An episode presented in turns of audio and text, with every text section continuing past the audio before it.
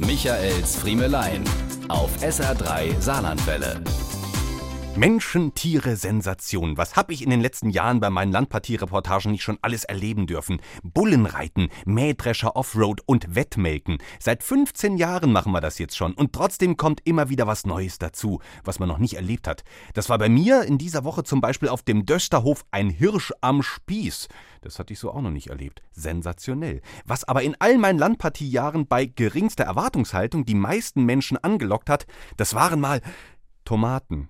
Ja, Sie haben richtig gehört. Hundsgewöhnliche Tomaten auf einem Hof in Saarbrücken waren die mal der absolute Renner, denn kaum eine von ihnen sah aus wie eine Tomate. 76 verschiedene Sorten konnte man dort auf einem zig Meter langen Tisch nebeneinander liegend bewundern.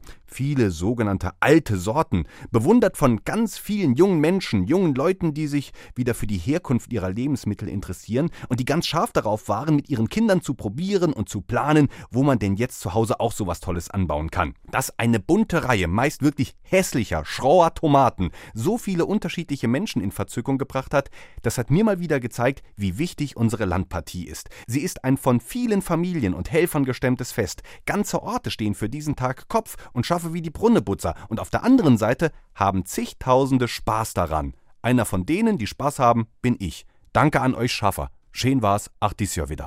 Diese und mehr von Michaels Friemelein gibt's auch als SR3 Podcast.